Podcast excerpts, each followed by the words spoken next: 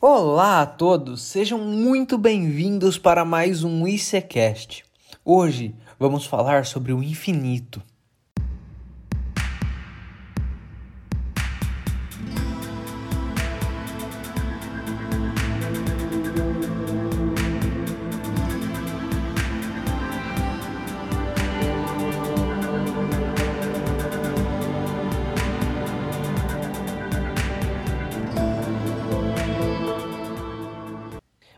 Que é o infinito?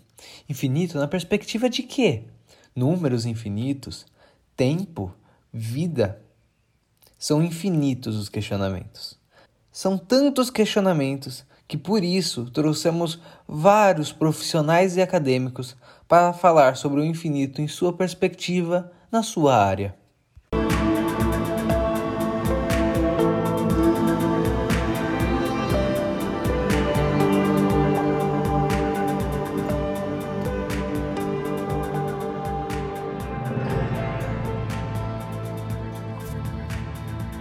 Infinito existe? Eu não sei se existe resposta para esta pergunta. É, de tudo que eu tenho estudado e já estudei sobre o assunto, acho que ainda estamos para descobrir esse, essa, essa resposta, se é que ela existe. Mas eu posso dizer, por exemplo, na matemática, justamente, que de, de tudo que eu pesquiso e estudo na matemática, eu acho que o infinito existe. Ele faz parte dos conceitos matemáticos é possível representá-lo, é possível trabalhar com ele de uma forma, claro, sempre muito cuidadosa, é possível especular sobre ele. Então, você pode trabalhar com ele na geometria, na álgebra. Então, sim, minha resposta à matemática é que ele existe. Porém, filosoficamente, eu acho que ele ainda é um conceito um pouco abstrato demais para a gente afirmar que ele existe. Bom, acredito que sim. O infinito existe, né? pelo menos para a filosofia, que é a área que eu estudo.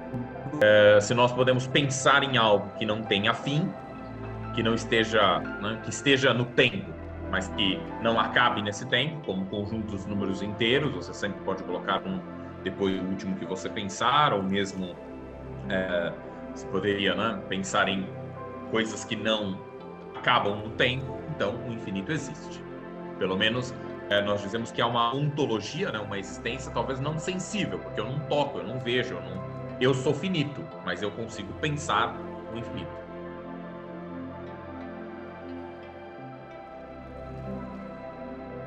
O infinito existe, porque ele é imaginado. Então, eu defino o infinito como existente enquanto ideia. Né? Se essa ideia existe, se essa é uma ideia comungada por uma determinada comunidade, então eu admito que o infinito existe, culturalmente, ideologicamente, né? Existe um senso comum a respeito do infinito, né? por definição, aquilo que não termina nunca. Isso, inclusive, tem um sentido metafísico, filosófico, teológico e religioso. É... Mas o que é o infinito? É palpável? Aí nós vamos entrar numa, numa inquirição, num debate eu diria até, ironicamente, um debate, uma inquirição infinitos. Não teria fim, literalmente. Mas nós, como, vamos dizer, como uma comunidade cultural, pensamos a respeito do infinito. E a partir do momento em que nós pensamos a respeito dele, nós damos a ele uma forma como ideia. Então, eu defino que o infinito existe. Se ele é palpável, se ele é concreto, abstrato, ou nenhuma coisa nem outra, aí sem dúvida cabe um debate. Mas eu reconheço a sua existência a partir do momento em que nós colocamos o infinito como questão, já que de maneira cartesiana nós estamos pensando nele, portanto ele existe. Existe. Não, existe. Eu falo, pô, posso falar, eu posso falar com mais conhecimento pela, pela religião católica que é que eu sigo. O infinito é Deus. Só ne, nele está toda a infinitude, está toda a, a, a, o princípio e o fim das coisas é, para nós, nós que acreditamos nele, né? Para nós o infinito, todo o infinito está em Deus. Todos os sentimentos no seu, no seu infinito, todas as ações, o tempo, o espaço, tudo está na tá tudo, tudo tá nesse infinito que é Deus. principalmente o amor dele, que não tem medida e que e que é infinito. Cara, existe. É, existe e geralmente ele é retratado como um, como um limite, sabe? Então, na verdade, não é exatamente, ah, isso, essa conta deu o infinito. Tipo, essa conta, ou resposta para isso é infinito. Pegar coisas que são parecidas com isso daqui e a gente faz, fizer isso várias vezes, ou esse número for crescendo, crescendo, crescendo, ou ele for diminuindo, diminuindo, é, eventual, isso vai divergir, isso vai convergir. Então, o infinito é como se fosse um é, é como se fosse um resultado de você aplicar uma operação infinitas vezes, né? Então isso meio que retroalimenta, assim, tipo não é um número, não é algo que é palpável, ele é mais como se fosse um limite, é um conceito. Assim. Existe sim. Isso daí vai aparecer. Você pode ver que coisas são infinitas lá e está tudo bem. Como e quando surgiu esse conceito na sua área? Dos, entre os grandes matemáticos, o que eu, que eu lembro muito bem, claramente trabalhar com o infinito, foi Euclides. Há mais de milhares de anos atrás, Euclides foi o, o primeiro justamente a escrever os livros de, de, geometria, os 28 livros dos elementos da geometria, trabalhando justamente com a incógnita do infinito, com o sentido das retas paralelas, né? Se, se são únicas ou não são, se com uma reta paralela e um único ponto fora dela, se existe uma única reta paralela àquela primeira ou não. Então ele foi o primeiro a, a duvidar do infinito, a, a entender se existem infinitas possibilidades ou não de alguma coisa mas, assim, na minha mera opinião, sinceramente, eu acho que antes já deviam ter trabalhado com isso. O conceito de infinito ele é muito antigo. Né? A ideia de que uh, existem algumas coisas dentro do tempo, mas que não acabam. E o conceito de infinito, né, ele vem muito ligado à ideia de imortalidade porque a finitude nos preocupa enquanto seres que estão destinados a um fim, que somos nós. E o nosso problema é que nós sabemos da nossa finitude, diferente de um cachorro, isso que nos aflige, nos angustia. Então, ao, assim que o homem percebe a sua finitude, a finitude das pessoas que ama, em volta, a ideia de infinito de algo que possa permanecer e sem chegar ao seu fim, surge. É o caso, né, o exemplo, por exemplo, dos deuses gregos, que têm as nossas é, fraquezas, as nossas paixões, mas eles não morrem, né? Eles são imortais. Ser imortal nada mais é do que não acabar, ser infinito. Então a ideia de infinito ela surge. Uh, a Grécia trabalha muito essa ideia de infinito, mas eu creio que ela aí nós não temos registros, mas ela surge desde que o homem se aflige com a sua finitude.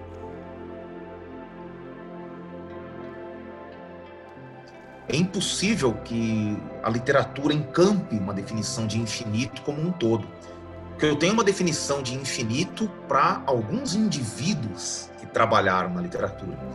Então a gente pode discutir o infinito, por exemplo, dentro de um espírito de época. É, o infinito de acordo com o pensamento grego clássico. O infinito de acordo com o, o neoplatonismo no Renascimento o infinito de acordo com a percepção da natureza pelos românticos, o infinito por pensadores ou escritores físicos de qualquer época da humanidade. Então, eu seria até desonesto e leviano se eu tentasse, se eu, se eu sequer tentasse definir o infinito para toda uma arte.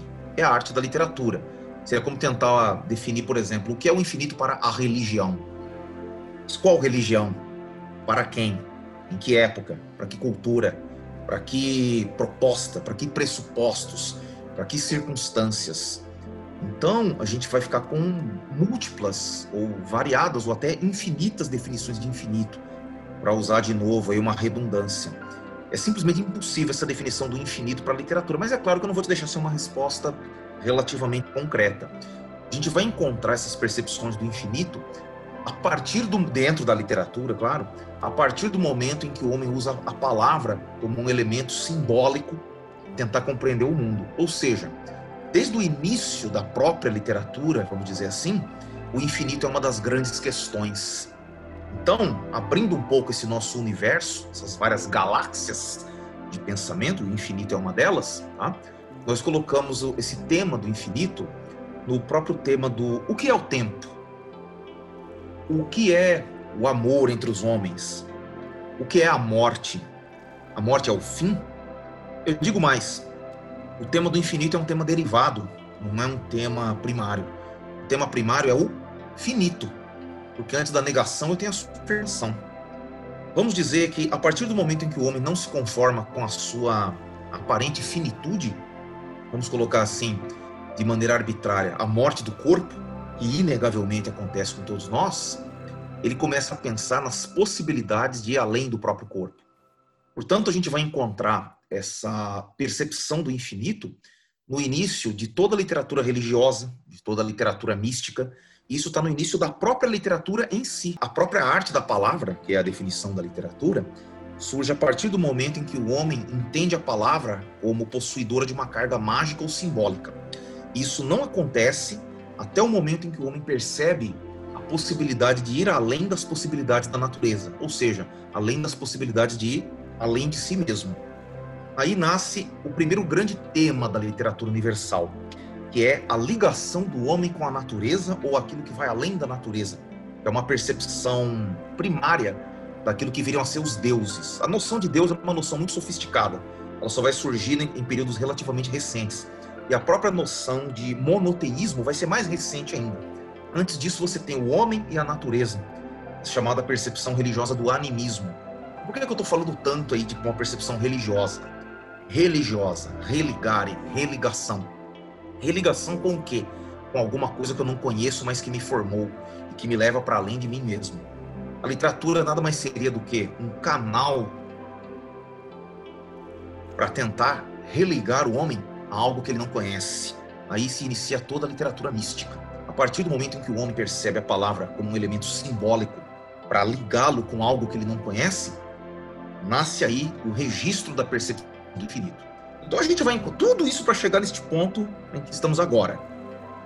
Você vai ter os primeiros escritos sobre esse tema no início de toda a literatura mística. Então você vai encontrar isso em tempos remotos, numa literatura escrita em sânscrito, dos antigos indianos. Né? A língua clássica da Índia seria mais ou menos o correspondente ao hebraico para os hebreus antigos, né? uma das línguas da Bíblia ou o árabe clássico para os muçulmanos, ou o latim para os romanos, para ficar em tempos mais recentes, né? só 3 a 5 mil anos atrás, um período muito próximo de nós, se eu me colocar no início de toda a produção escrita, eu tenho essa percepção do finito e do infinito como um tema básico e fundamental da literatura sagrada.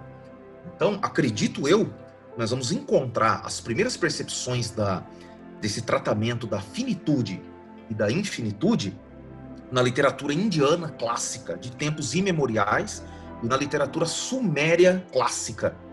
Para isso, nós temos alguns exemplos, por exemplo, a epopeia de Gilgamesh, dos antigos sumérios. A possibilidade do homem superar a si mesmo e, portanto, conquistar o um infinito. Isso eu vou encontrar de 5 a 10 mil anos atrás. Então, desde que o homem começa a escrever sobre a sua própria vida, sobre a sua própria posição e o seu papel na Terra, ele trata da questão do infinito tentando responder uma pergunta para a qual ele nunca vai achar resposta. Quem sou eu? Ou para onde vou? Ou existe vida além disto aqui?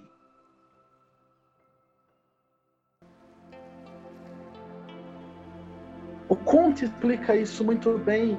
É, é, a ideia de infinito, ela surge do próprio ser humano que que não consegue explicar as coisas que acontecem à sua volta.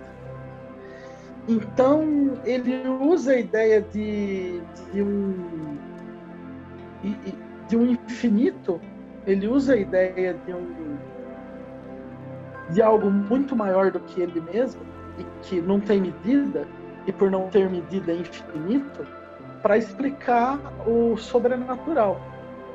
Aí você pode me dizer assim, ah, isso é a desculpa de todas as religiões, então. É, basicamente, segundo a sociologia, é isso mesmo. É, a ideia do infinito na religião ela está justamente na ideia de um Deus todo-poderoso, de deuses todos-poderosos, né? Que, que não tem limitações para a sua ação, né? No caso das religiões monoteístas, principalmente. Os deuses monoteístas das religiões judaico-cristãs, né? Você está falando aí do Deus judeus, do, do Deus dos, dos, dos, cristãos e do Deus do, dos muçulmanos, né? Que é o tetragrama Yahvé, ou Jeová, ou Alá, ele, que é a mesma coisa, tudo, né? ele ele em si ele, ele tem essa noção de infinito, né? É, todos os títulos de Deus para essas religiões remetem à sua eterna e infinita, ou seja, não tem medida de tempo e não tem medida de espaço. Eu acho que a própria concepção da ideia de Deus, perdão, do infinito e logo de Deus, é, elas são muito unidas, né? Porque elas são muito, elas são muito inexplicáveis, elas são muito intangíveis. Deus é intangível, né? A religião é algo intangível. Você não pode pegar na religião, né? Nós católicos ainda temos aí né, o benefício da comunhão, que a gente pode comungar, né, ter o Cristo na, na, na, na nossa, na, nosso, na nossa vida, né, quando a gente comunga, mas do resto não. Não.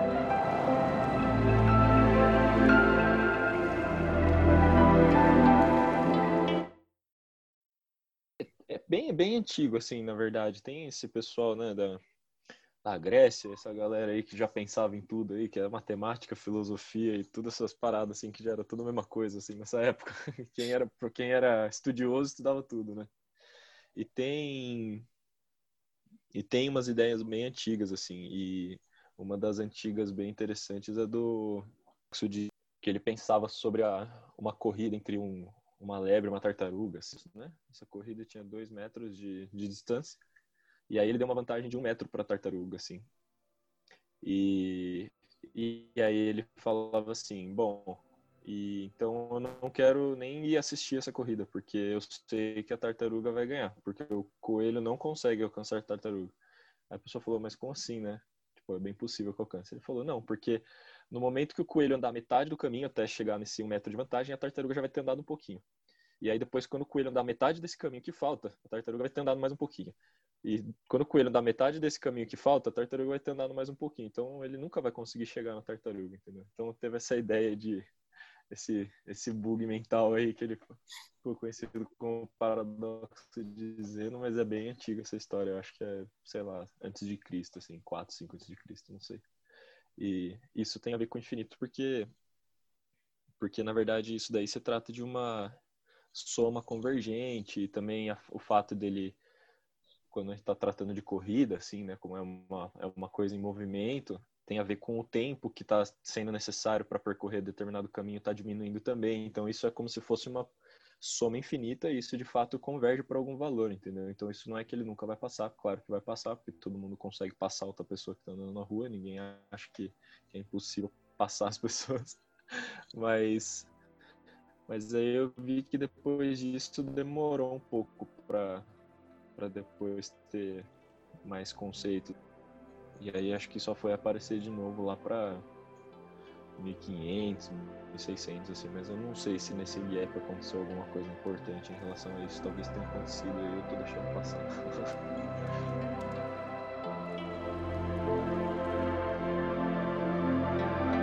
Como tem sido usado esse termo atualmente?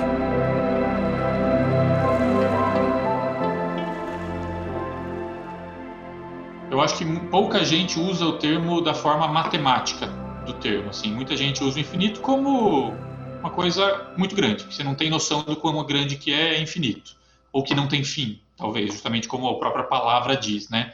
Só que o infinito tem, agora assim, matematicamente tem muitas classificações. Tem o infinito é enumerável, tem o infinito não enumerável, são infinitos diferentes. Você tem infinitos tipos de infinito. Então, eu acho que matematicamente pouca gente usa o infinito é, como ele realmente pode ser usado. Quando você fala que tem infinitos tipos de infinitos, isso já confunde a cabeça de muita gente. Fora que, aí pensando um pouco filosoficamente, não é minha área, mas fora que o ser humano é o único, o único ser vivo que tem consciência da sua finitude e ao mesmo tempo vive como se não houvesse finitude. Então, é o único que, que, que, que duvida da sua própria finitude. Tá legal, mas o que, que isso tem a ver com o infinito? Bom, se a gente soubesse da nossa finitude como a gente realmente sabe, a nossa vida seria diferente. Se você soubesse que, que o seu fim é domingo agora, o que seria dessa sua finitude? Seria diferente de você não saber que o seu fim é domingo agora. Então, acho que isso é um pouco filosófico demais, mas ao mesmo tempo nos faz ter uma consciência de que o infinito que nós utilizamos não é um infinito prático real. Ele ainda é muito abstrato e por isso que eu falei no começo que eu não acho que, que a gente tem uma resposta para o que é infinito ou se é que teremos alguma resposta para isso. A gente ainda duvida da nossa própria finitude. Então, quanto mais entender o que é o infinito. Então, matematicamente, ele é um pouco mais formalizado, como eu disse. Você pode trabalhar com os infinitos números naturais, ok, isso é uma coisa. Você pode trabalhar com os infinitos números reais, isso já é outra coisa. Você pode trabalhar com retas que se encontram no infinito. Isso já é outra coisa, mas tudo isso está formalizado. Acho que a humanidade ainda não está pronta para discutir sobre infinito, nem matematicamente, apesar de já estar um pouco mais avançado, e na minha opinião, nem filosoficamente, porque a gente ainda não tem consciência, inteligência talvez para isso. Apesar de discutirmos sobre, não estamos preparados para.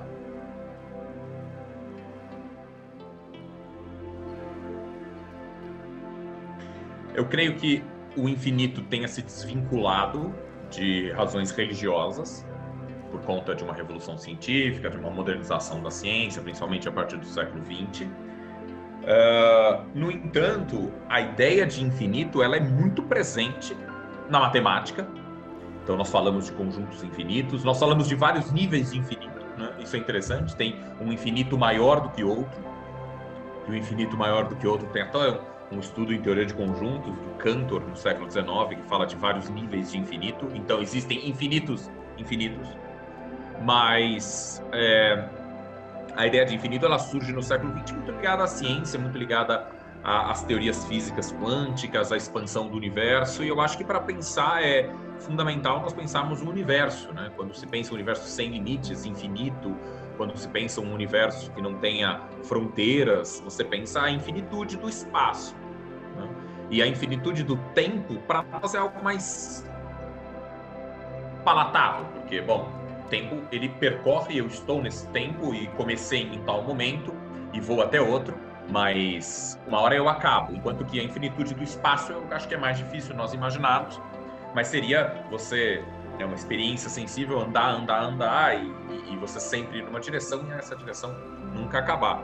Então eu creio, e aí eu não conheço tanto, talvez um físico, um cientista conheça mais, mas a, a ideia de infinito ela participa muito da, da modernidade científica, seja o que eu conheço bem na matemática, por conta dos meus estudos em lógica, eh, mas também nas ciências empíricas. Interessante é que cada vez mais o infinito se descola da ideia de eterno, né?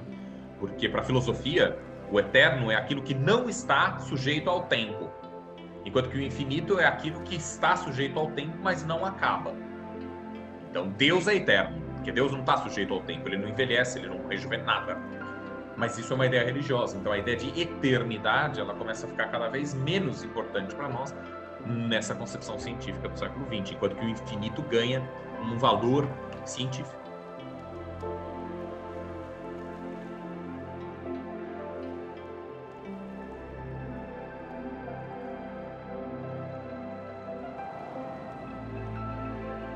Em primeiro lugar, é, a, a, definição de contemporaneidade é quase tão ampla quanto a própria definição de infinitude. Os antigos clássicos, né? Esses escritores antigos aí para os quais a gente remonta. Mas é possível chegar para uma resposta. A noção básica de contemporaneidade é a ideia de fragmentação, tá?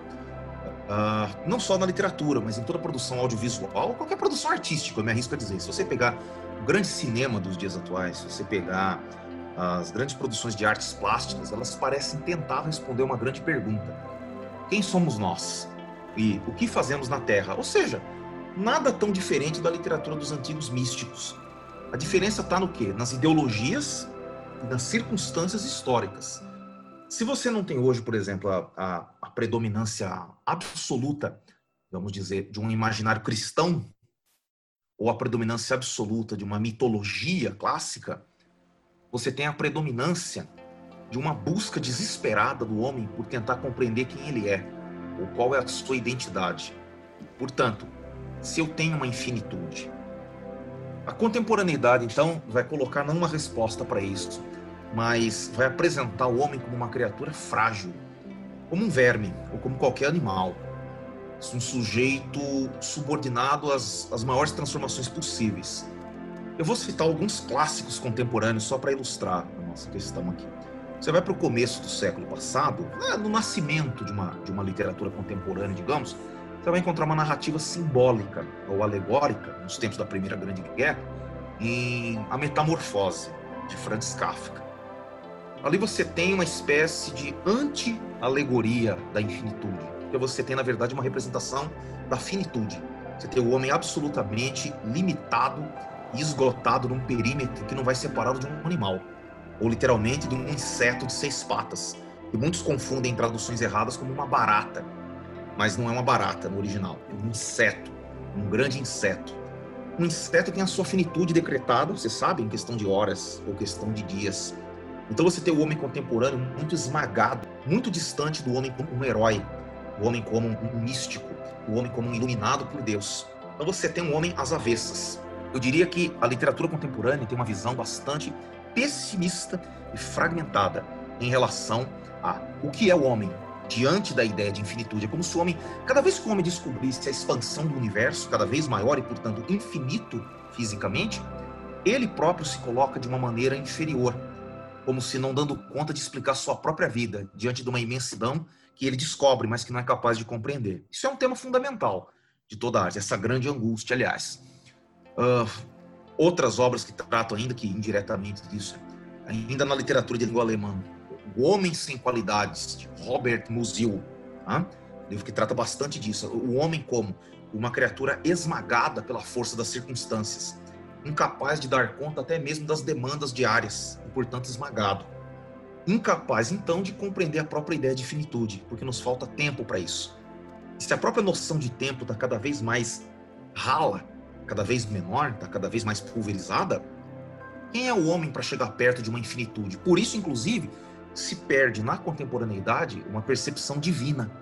Você tem uma literatura, você vai pegar a literatura vai, do século XIX, você tem o homem colocado como uma criatura medíocre, não mais uma criatura heróica, como se ele fosse negado até mesmo né, o, o papel de pensar sobre a infinitude, quanto mais de alcançá-la. É como se em algum momento da nossa história, em um período pós-revolução industrial, nós tivéssemos perdido um, dom, um dom ou uma intuição de captar a nossa ligação com uma espécie de divindade. E é por isso que toda a, todo o período mais, quanto mais arcaico possível, quanto mais para trás, quanto mais distante do passado, parece cada vez mais mágico. É por isso que as pessoas, muitas vezes, né, no senso comum, idealizam períodos como a Idade Média. Né? Ai, na Idade Média. Nós sabemos, né, pelo estudo básico de história, que a Idade Média foi um período de vida breve, fome, desgraça, doença e miséria em, em, em maioria, até mesmo nas cortes reais. Mas esse período é idealizado por quê?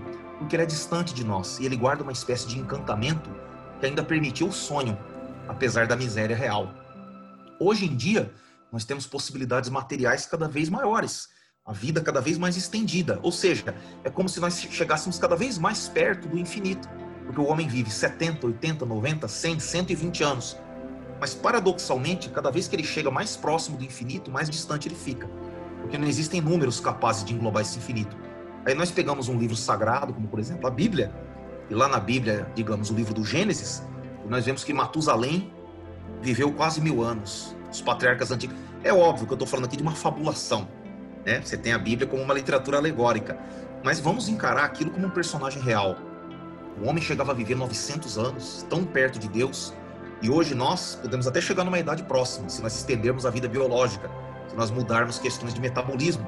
Talvez a ciência chegue perto disso. Mas esmagados pelas circunstâncias do dia a dia, ficamos cada vez mais velhos e, paradoxalmente, cada vez mais distantes do infinito. E estamos esmagados por uma materialidade. E esse é o grande objeto da literatura contemporânea.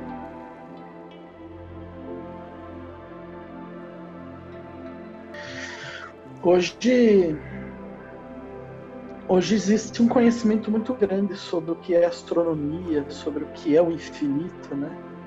É, eu, eu particularmente, para mim, como, como religioso, né, não interfere na minha noção do que é o infinito ou da misericórdia infinita, do amor infinito de Deus na minha vida.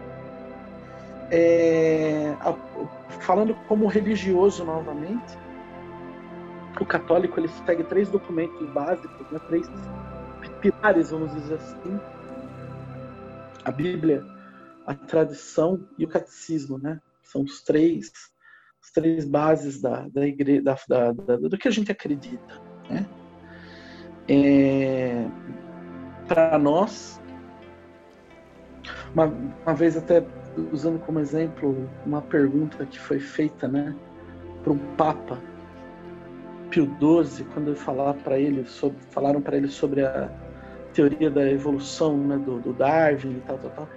É, é, o Papa Pio XII fala assim, né, que a Igreja ela nunca vai contra, ela nunca deve ir, melhor dizendo, contra a ciência,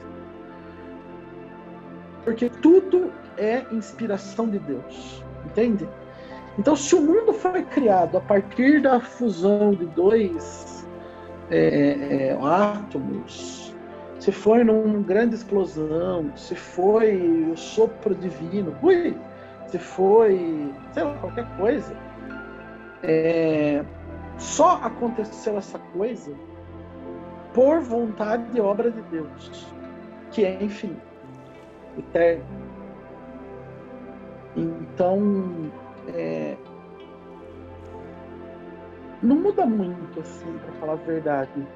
Termos uma, pensando astronomicamente, fazendo uma, uma comparação com a religião.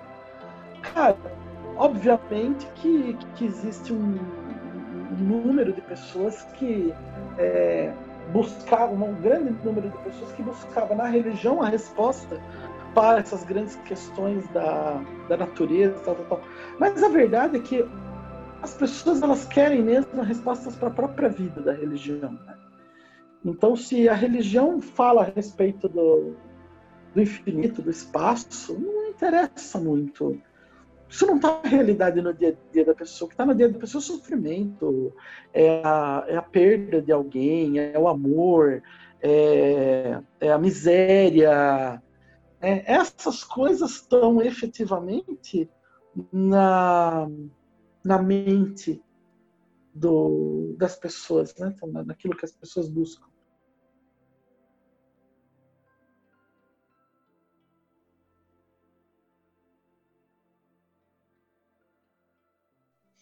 Eu acho a compreensão de algo que não está muito no nosso dia a dia quando você não passa por esse tipo de estudo, mas que ele é de certa forma natural assim, no, depois que você pensa um pouquinho e reflete um pouquinho sobre ele, começa a fazer um pouco de sentido. É, então, por exemplo, quando você vê na escola lá, talvez seu professor tenha te mostrado aí alguma vez que falado assim, ah, onde tem mais números, né? os números pares ou os números naturais? Aí você fala, ah, os números naturais, tem duas vezes mais, né? Sempre essa noção básica de falar que, que é essa coisa de pensar no, nas quantidades finitas, né? E se você ter ideias erradas sobre as coisas que de fato são infinitas, assim, e, mas depois que você se acostuma com esse tipo de coisa, é, eu acho que não, não sei se tem uma aplicação, assim, pelo menos na matemática pura, né? O que eu acho que o que pode, o que acontece bastante, na verdade, talvez seja interessante falar, é a gente pensar aqui que o que pode significar infinito é, nas determinadas áreas de, de estudo, assim, da, por exemplo, da física ou do, ou até da química, não sei. Por exemplo, às vezes você está estudando algo que que é uma relação que o tempo de, de, a escala de tempo que isso acontece é de nanosegundos, né? E aí você tem um gráfico lá de determinada coisa e aí você vê que esse gráfico tende ao infinito, é, no infinito esse gráfico tende a zero, ou tende a um, né?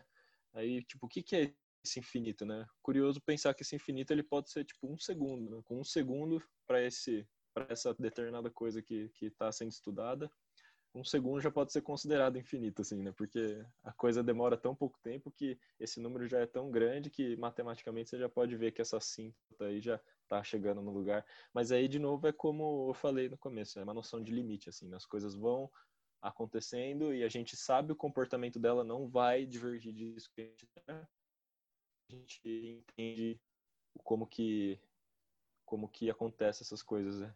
no infinito, né? Como que a gente consegue ver que esse comportamento vai continuar sendo o mesmo, assim, nada de estranho vai acontecer. Mais ou menos essa ideia de pensar nessas coisas no infinito significa que independente do quanto você continuar fazendo, aumentar o número ou aumentar a carga, seja lá o que for, você, você já sabe que, que isso vai, qual que é esse comportamento, ou se esse comportamento não vai se comportar.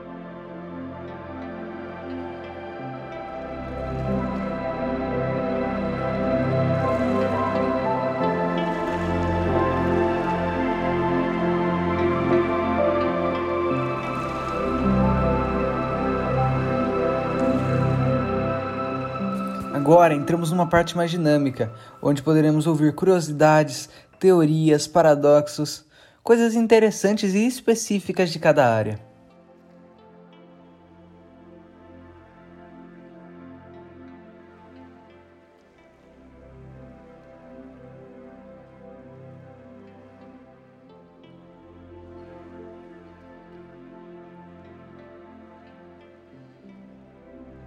Eu cito, acho muito legal, uma, uma das, das, questões do infinito que eu acho muito curioso é o paradoxo de Hilbert, do Hotel de Hilbert.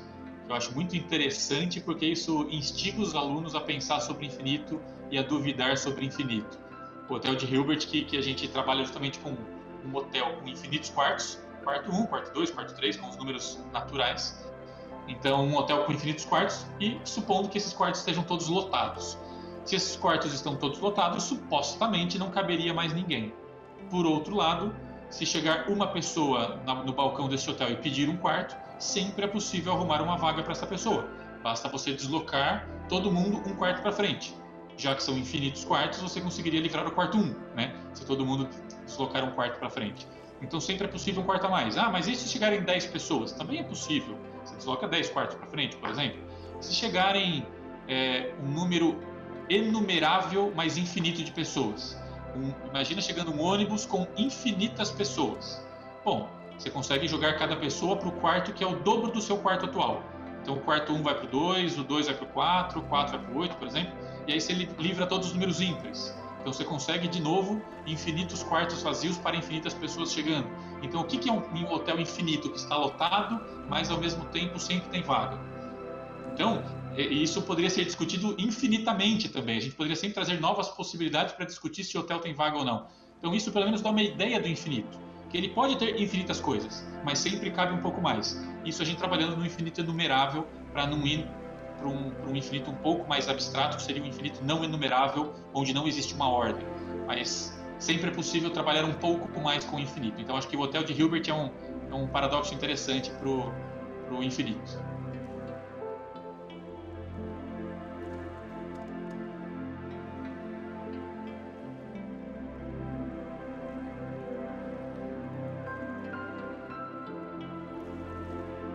Eu acho legal, se você quiser procurar, essa ideia de infinitos variados do Cantor, que é uma coisa tipo de que o conjunto dos números naturais é infinito, o conjunto dos números inteiros também. O conjunto dos números reais é mais do que infinito. Ele é maior. Ah, mas ele não é infinito. O infinito é igual. Não é igual. Porque você não consegue. Depois ele tem uma explicaçãozinha, tem um gráficozinho.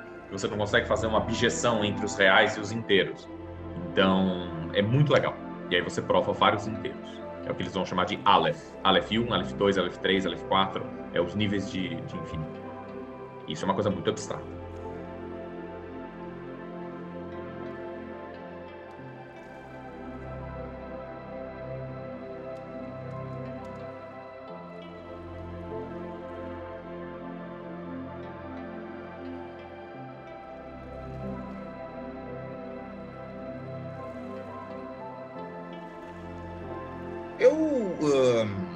Permite uma leitura, eu fui atrás de um texto ilustrativo, né?